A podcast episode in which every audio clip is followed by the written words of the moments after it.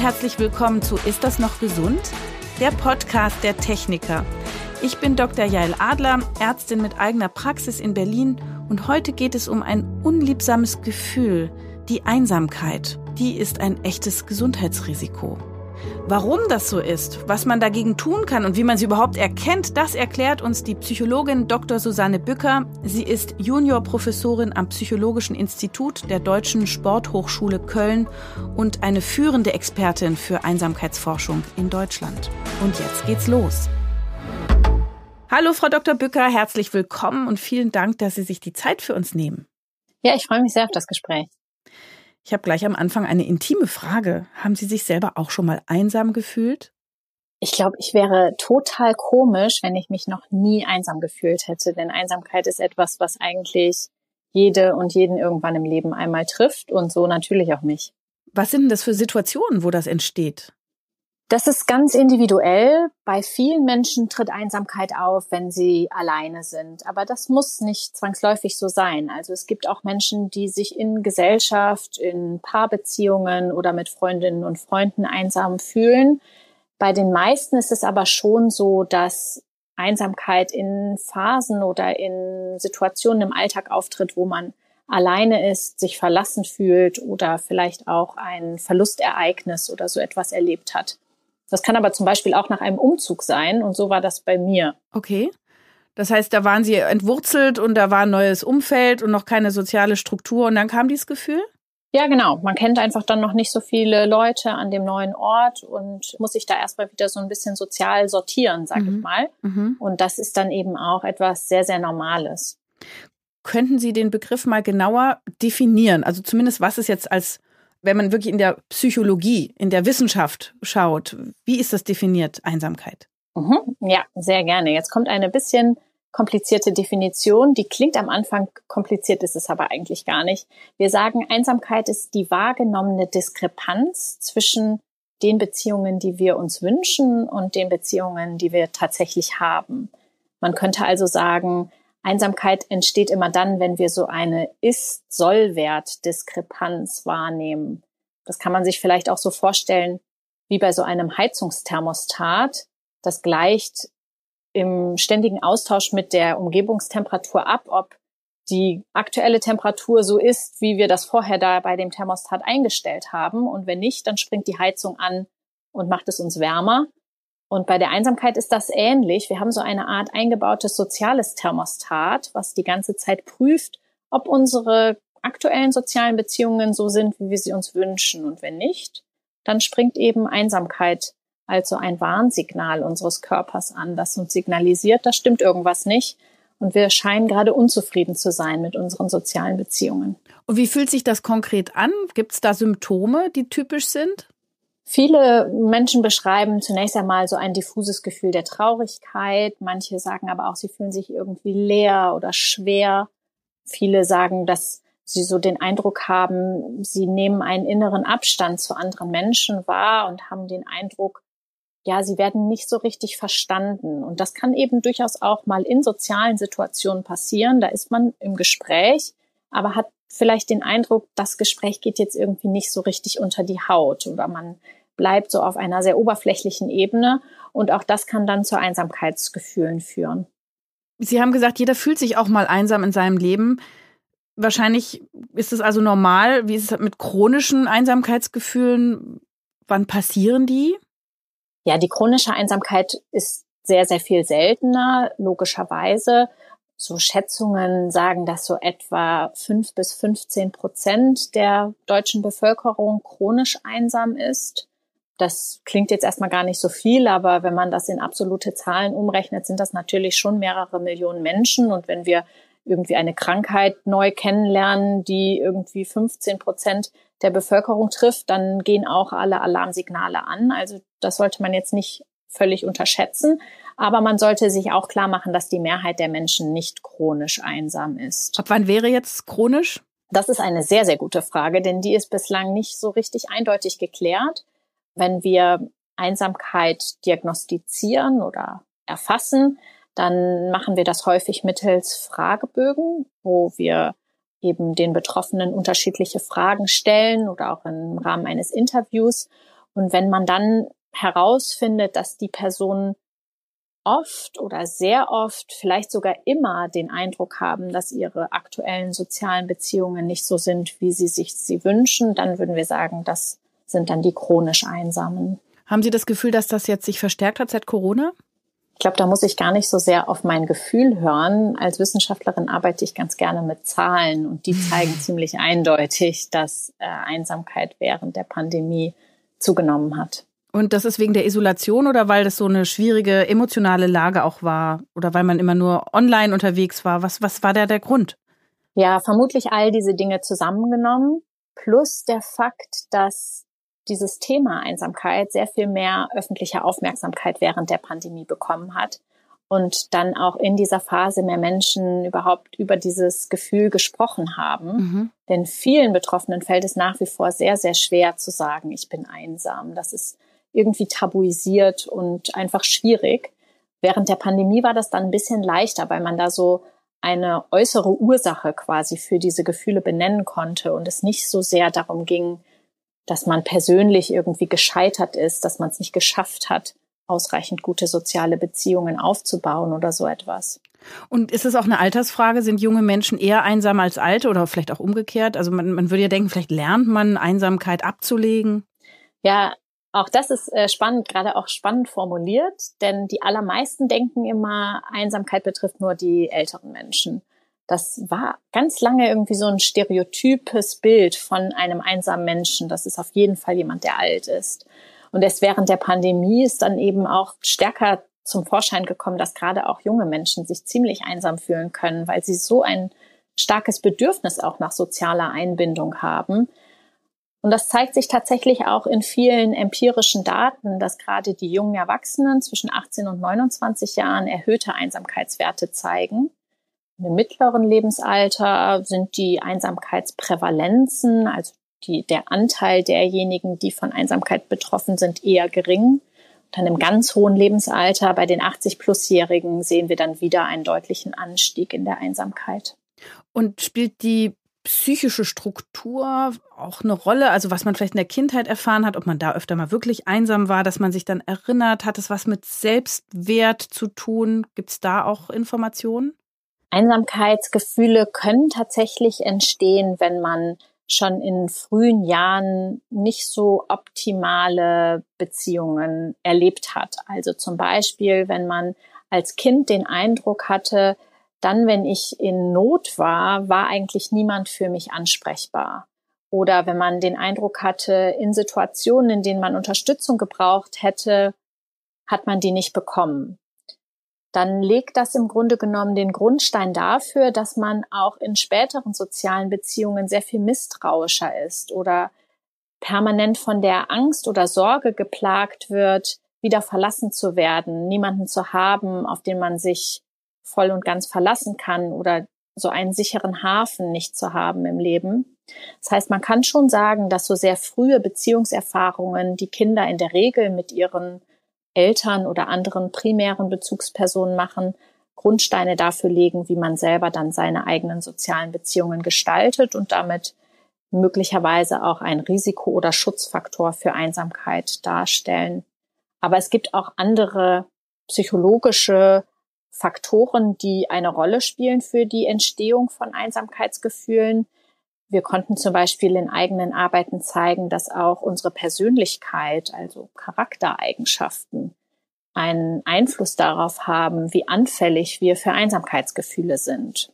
Menschen, die sich sehr viele Sorgen machen über ihre eigene Zukunft, über ihre Gesundheit, aber eben auch über ihre sozialen Beziehungen, die emotional etwas instabiler sind, haben ein höheres Risiko, sich chronisch einsam zu fühlen. Ebenso auch Personen, die eher schüchtern sind, denen es schwerfällt, auf andere Menschen zuzugehen oder die hm, so sehr starke Antennen für soziale Zurückweisung haben. Da unterscheiden sich Menschen sehr stark drin, ob sie Alltagssituationen eher auch mal abhaken können oder ob sie mit so Antennen durchs Leben gehen und eigentlich überall prüfen, ob da möglicherweise eine Zurückweisung erlebt wurde.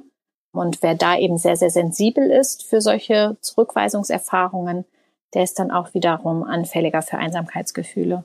Wie ist das bei hochbegabten Kindern zum Beispiel, wenn die immer mit Gleichaltrigen sich unterhalten und dann merken sie, die werden gar nicht verstanden, dann müsste das Gefühl wahrscheinlich auch entstehen, oder?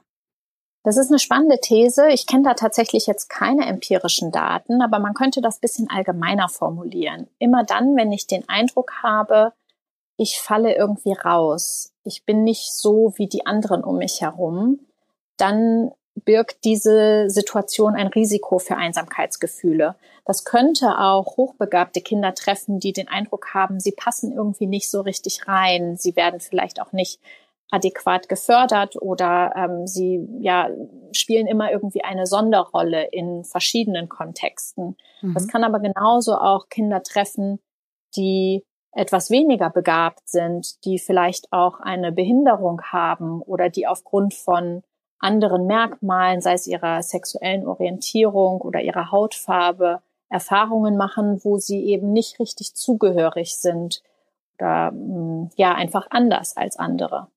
Jetzt würde man denken, Social Media, sozial, verbindet Menschen und trotzdem hört man immer wieder erst recht, dann ist man besonders einsam, wenn man sich nur dort oder viel dort aufhält.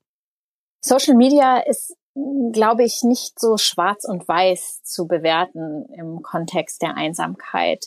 Es scheint sehr stark darauf anzukommen, wie Menschen soziale Medien nutzen. Und ich denke, das kann man sich an hm, einem Beispiel ganz gut deutlich machen, wenn wir soziale Medien zum Beispiel dafür nutzen, um neue Leute kennenzulernen, vielleicht auch einen Partner oder eine Partnerin zu finden, irgendwelche Dating-Apps oder ähnliches dann kann das auch eine Schutzstrategie sein vor Einsamkeitsgefühlen. Oder wenn wir nochmal an dieses Beispiel des Umzugs denken. Als ich neu in eine Stadt gezogen bin, habe ich Social Media auch dafür genutzt, um herauszufinden, was gibt's denn eigentlich in meiner Stadt? Was gibt's für Möglichkeiten, mit anderen in Kontakt zu kommen? Und das sind dann durchaus auch gesunde Wege, Social Media für soziale Beziehungen einzusetzen. Aber wenn man jetzt seine vollständigen sozialen Beziehungen in Online-Welten verlagert, dann muss man, glaube ich, auch niemandem erklären, dass das keine gesunde Form der Gestaltung sozialer Beziehungen mehr ist. Und dann birgt Social Media eben auch ein Einsamkeitsrisiko. Auch werden in sozialen Medien ja häufig Welten sehr positiv dargestellt, eigentlich unrealistisch positiv. Niemand zeigt sich da ja so, wie er oder sie wirklich ist. Und wenn man jetzt dazu tendiert, sich stark mit anderen Menschen zu vergleichen, das tun junge Erwachsene überdurchschnittlich häufig, dann kann es natürlich passieren, dass man den Eindruck gewinnt, mein eigenes Leben ist irgendwie ziemlich trist, ziemlich farblos und einfach nicht so toll wie das aller anderen. Und auch das kann dann den eigenen Selbstwert stark belasten und schlussendlich auch in Einsamkeitsgefühlen münden. Und gibt es so allgemeine Risikofaktoren, die man definieren kann? Wer wird eher einsam im Vergleich zu anderen? Ja, über ein paar der Faktoren haben wir schon gesprochen, zum Beispiel sowas wie Persönlichkeitseigenschaften, frühkindliche Erfahrungen, auch stark negative frühkindliche Erfahrungen. Wenn man irgendwie Gewalt erlebt hat im häuslichen Umfeld, ist das ein Risikofaktor. Aber auch wenn sich die eigenen Eltern getrennt haben in einer Phase, in der man vielleicht diesen familiären Zusammenhalt sehr stark gebraucht hätte. Aber es gibt auch noch ein paar andere Faktoren, wie zum Beispiel die eigene Gesundheit, die ein Risikofaktor darstellen kann, wenn sie eben nicht optimal ist. Also Menschen, die chronisch krank sind, die irgendwelche Einschränkungen haben, die ihnen auch gesellschaftliche Teilhabe erschweren, dann sind das Risikofaktoren. Aber zum Beispiel auch Armut. Also das scheint ein sehr starker Risikofaktor zu sein, wenn man einen niedrigen sozioökonomischen Status hat, also wenig Einkommen, eine niedrige Bildung oder potenziell auch Arbeitslosigkeit, dann ist man einem höheren Einsamkeitsrisiko ausgesetzt.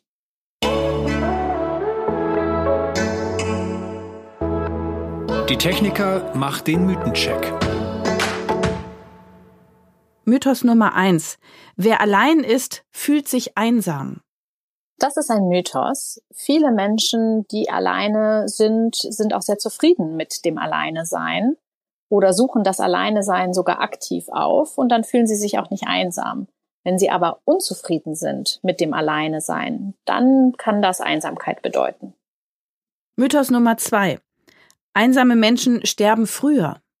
Das ist tatsächlich kein Mythos. Hier zeigt die Forschung recht eindeutig, dass die Lebenserwartung von chronisch einsamen Menschen niedriger ist als von denjenigen, die gut sozial eingebunden sind. Das bedeutet, ja, chronisch einsame Menschen sterben tatsächlich früher. Man könnte auch sagen, chronische Einsamkeit ist ein gesundheitlicher Risikofaktor, der vergleichbar ist mit regelmäßigem Rauchen, zu hohem Alkoholkonsum und starkem Übergewicht. Mythos Nummer drei. Wer sich einsam fühlt, ist selbst schuld. Ganz klarer Mythos und auch ein sehr gefährlicher Mythos, weil der dazu führt, dass Einsamkeit stark stigmatisiert wird. Und aus der ganzen Forschung zu Gesundheit wissen wir, all die Dinge, die stark stigmatisiert sind, verschlimmern sich über den Lebensverlauf, nur weil Menschen zu spät Hilfe suchen. Das war der Mythencheck der Techniker. Ab wann muss man sich Sorgen machen? Bei sich selber oder bei jemandem, den man kennt? Also was sind so typische gefährliche Anzeichen? Wo muss man sofort wachsam sein und reagieren? Also wenn man zunächst einmal den Eindruck hat, man schafft es alleine aus diesen Einsamkeitsgefühlen gar nicht mehr raus und sie dominieren im Grunde genommen jeden Tag, Woche für Woche. Die Einsamkeitsgefühle führen dann möglicherweise auch dazu, dass man sich stark aus jeglichen sozialen Situationen zurückzieht und soziale Situationen immer sehr negativ eingefärbt wahrnimmt dann wäre vermutlich ein guter Zeitpunkt, sich an der Stelle Hilfe zu suchen. Das erinnert auch so ein bisschen an Depressionen, oder? Ja, tatsächlich gibt es eine recht enge konzeptuelle Nähe zwischen Depressionen und Einsamkeit. Das ist aber auch wieder nicht das Gleiche. Also es gibt auch Menschen, die sich ausschließlich einsam fühlen und nicht auch das Vollbild einer Depression zeigen. Aber dieses Rückzugsverhalten, die starke Traurigkeit oder auch der Interessensverlust ist etwas, was die Depression und Einsamkeitsgefühle schon gemeinsam haben. Was kennt man denn für körperliche oder auch seelische Symptome bei einsamen Menschen? Wir sind ja im Gesundheitspodcast. Den allermeisten ist gar nicht bewusst, dass Einsamkeitsgefühle sich auch tatsächlich körperlich niederschlagen können. Vielen ist intuitiv klar, dass Einsamkeit mit Traurigkeit einhergeht und dass Einsamkeit möglicherweise auch zu Depressionen oder sozialen Ängsten führen kann. Aber die psychologische Forschung zeigt eben auch, dass chronische Einsamkeit die Anfälligkeit für Herz-Kreislauf-Erkrankungen stark erhöht, dass Menschen, die sich im mittleren Lebensalter chronisch einsam fühlen, ein erhöhtes Risiko für Demenzerkrankungen im hohen Lebensalter haben und dass chronische Einsamkeit im Grunde genommen ein ständiger sozialer Stressor ist, der in unserem Körper dann auch die uns bekannten Stresssymptome auslöst, wie zum Beispiel eine vermehrte Ausschüttung des Stresshormons Cortisol. Und wenn das nicht adäquat abgebaut wird, dann hat das eben eine sehr negative Konsequenz, vor allen Dingen für das Herz-Kreislauf-System, aber eben auch für andere Körperfunktionen.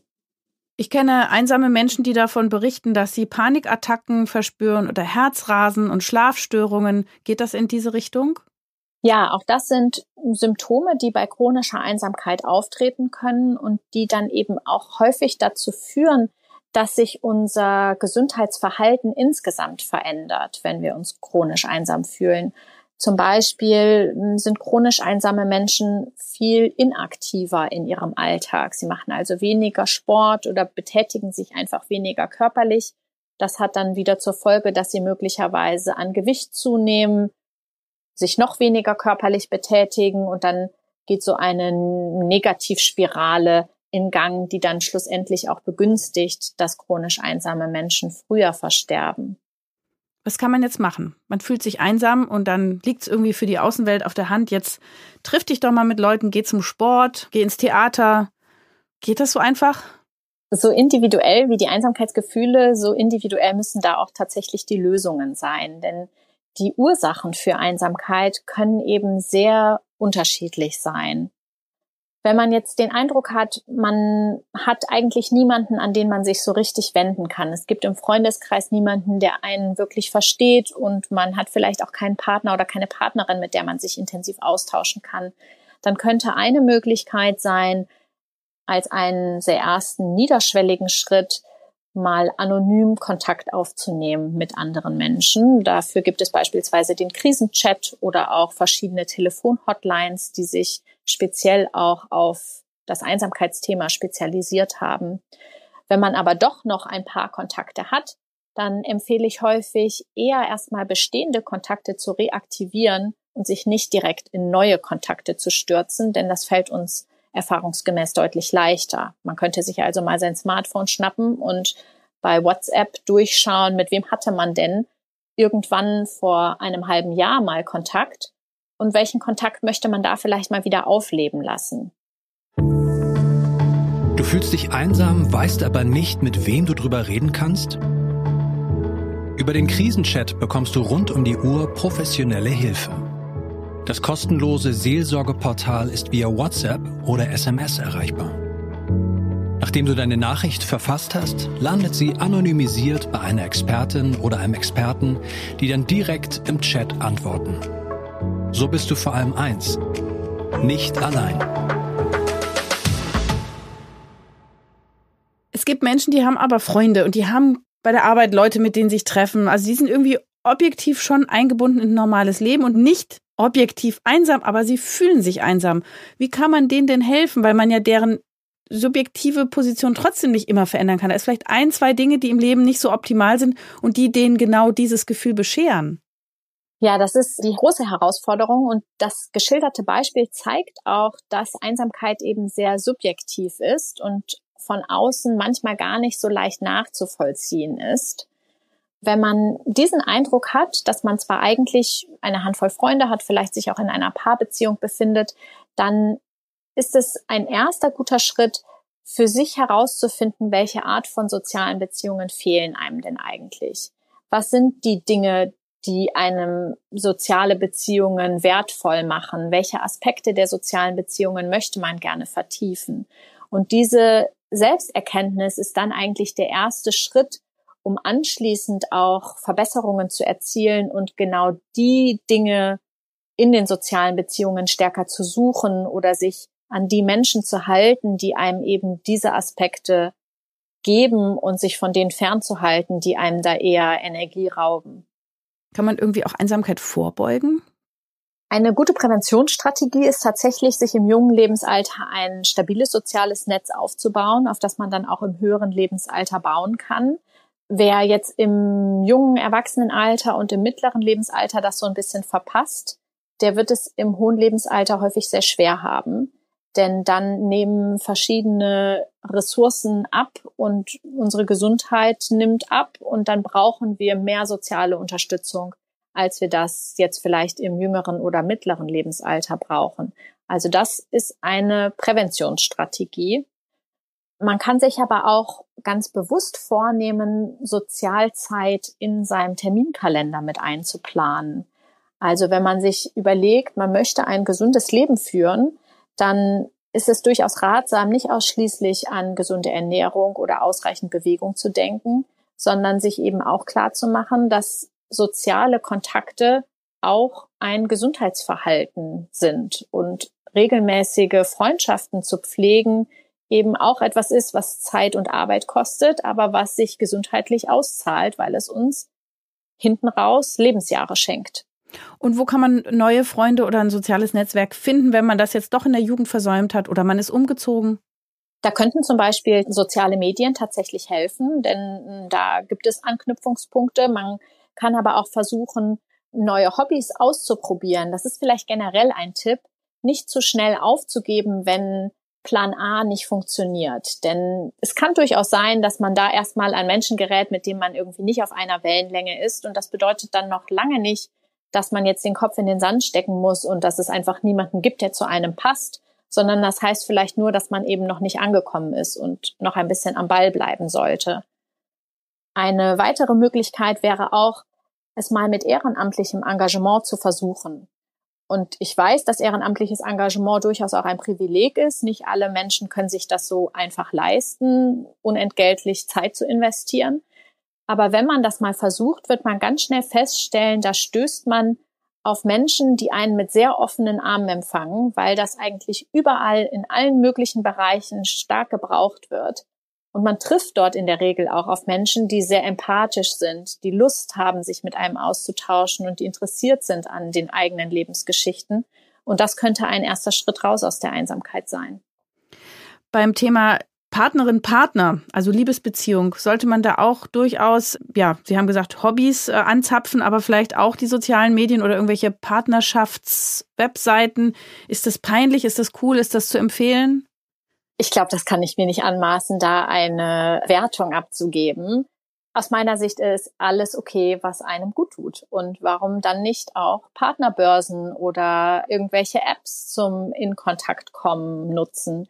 Auch da gilt vermutlich, je klarer ich mir bin, was ich eigentlich möchte und welche Aspekte einer Paarbeziehung mir wichtig sind, was ich an anderen Menschen mag, desto klarer werde ich auch in solchen Dating-Situationen auftreten können und mir den Partner oder die Partnerin suchen, der mich am Ende glücklich macht. Ist es empfehlenswert, überhaupt auch mal Einsamkeit bewusst zu pflegen? Also kann man da auch was Positives draus ziehen? Was man auf jeden Fall ausprobieren kann und vielleicht auch sollte, ist mal alleine zu sein und herauszufinden, was sind das für Gedanken, die dann kommen. Auch dieses Einsamkeitsgefühl mal ganz bewusst zuzulassen, um sich in solchen alleine Situationen besser kennenzulernen. Wir tendieren nämlich stark dazu, im Alltag dieses Gefühl wegzudrücken. Und wenn wir dann zum Beispiel alleine an der Bushaltestelle oder der U-Bahn-Haltestelle stehen, dann greifen wir sofort zum Smartphone und sind weg aus der aktuellen Alleinsituation und stürzen uns in irgendetwas, was uns ablenkt, anstatt in diesem Moment zu bleiben und mal darauf zu achten, was passiert jetzt eigentlich mit mir in solchen Situationen es kann auch für den einen oder die andere eine interessante persönliche Herausforderung sein, mal alleine essen zu gehen. Etwas, wo viele sagen, das ist für mich ein absolutes No-Go, würde ich nie machen, da fühle ich mich immer komisch angeschaut. Aber genau sich mit solchen Situationen mal zu konfrontieren und diese negativen Erwartungshaltungen, die man diesen Situationen gegenüber hat, zu überprüfen, halte ich für gar nicht so schlecht wenn man sich trifft oder über sich schreibt in den sozialen Medien, würde man ja immer zeigen, oh, ich war mit denen und denen aus und wir hatten einen tollen Abend und Party und super Essen. Aber keiner würde ja so richtig schreiben, oh, gestern Abend war ich wieder einsam. Und wenn, dann würde er oder sie schief angesehen. Warum ist das so ein Stigma? Das hat schon viel damit zu tun, dass wir vorgelebt bekommen, ein glückliches Leben kann nur in Gemeinschaft sein und dass dann der Schluss sehr nahe ist, dass wenn man dieses Gemeinschaftsgefühl nicht hat, man persönlich irgendwie gescheitert ist. Also unsere gesellschaftlichen Normen und Werte signalisieren uns, alleine sein ist eigentlich nicht das Ideal. Das berichten auch viele Singles, die sich immer wieder damit konfrontiert sehen, dass sie aus ihrem privaten Umfeld Fragen bekommen wie, wann findest du denn eigentlich mal jemanden oder wann bringst du das nächste Mal jemanden mit? Und das ist oft sehr, sehr schwierig für diejenigen, die eben keinen Partner oder keine Partnerin haben oder vielleicht auch niemanden möchten. Gleichzeitig weiß ich nicht, ob es die allerbeste Strategie ist, ganz öffentlich jedem mitzuteilen, dass man sich einsam fühlt. Ich halte es aber für eine durchaus geeignete Strategie, ein paar enge Vertraute mit ins Boot zu holen und sich diesen Menschen zu offenbaren. Denn was man dann erlebt ist, wenn man selber bereit ist, offen über auch solche negativen Erfahrungen und Gefühle zu sprechen, dann öffnet sich häufig mein Gegenüber auch. Es braucht dann diesen ersten Schritt, dass ich sage, boah, ich habe mich irgendwie letzte Woche mal einsam gefühlt damit dann mein Gegenüber sagen kann, ach krass, dass du das jetzt sagst, so ging es mir ehrlich gesagt vorgestern auch. Und so entsteht dann ganz automatisch auch diese Tiefe in Gesprächen, die vielen ansonsten fehlt, weil es dann eben nicht oberflächlich bleibt. Dafür macht man sich angreifbar, aber ich glaube, schlussendlich führt eigentlich erst ein solches Gespräch, wo auch negative Emotionen zur Sprache kommen können, zu einer tiefen und dann schlussendlich auch befriedigenden Beziehung. Wenn ich in einer Partnerschaft bin und der Partner sagt, er fühlt sich einsam oder sie fühlt sich einsam, wie gehe ich denn damit um? Weil eigentlich bin ich ja da und dachte, ich mache ja alles richtig und bin immer, ne, ich will dieser Person helfen oder auch eben in Freundschaften, wenn man merkt, dieser Person geht es nicht gut, wie geht man da selber mit um? Das ist ja auch schwierig, dann ist man ja womöglich auch gekränkt, weil man nicht genügt. Man schafft diesen Menschen nicht herauszubekommen aus der Einsamkeit, obwohl man doch alles tut. Ja, auch die Sorge kenne ich von verschiedenen Betroffenen, die genau das schildern. Vielleicht hilft es, sich da noch einmal klar zu machen, dass es unterschiedliche Einsamkeitsformen gibt. Wir bezeichnen die eine Einsamkeit als emotionale Einsamkeit.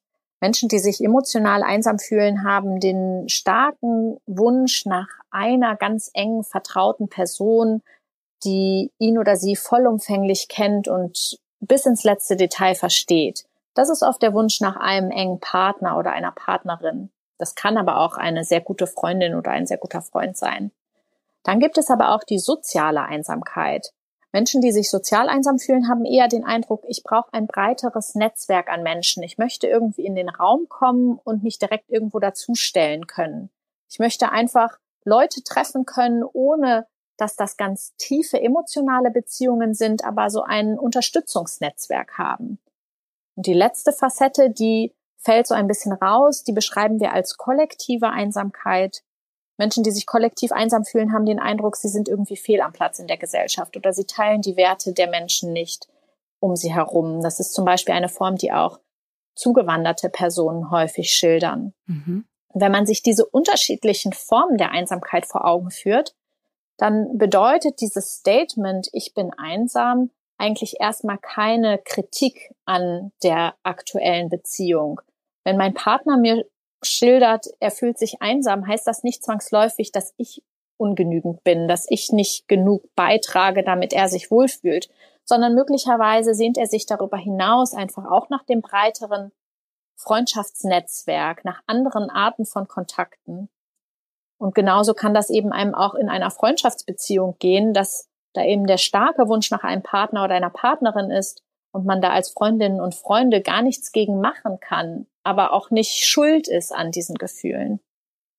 Welche Rolle spielt denn die körperliche Nähe bei dem nicht einsam fühlen? Also würde es auch reichen, virtuell gute Kontakte zu pflegen? Oder braucht man eigentlich schon irgendwann dieses Nahsein, dieses Spüren, die Körperwärme?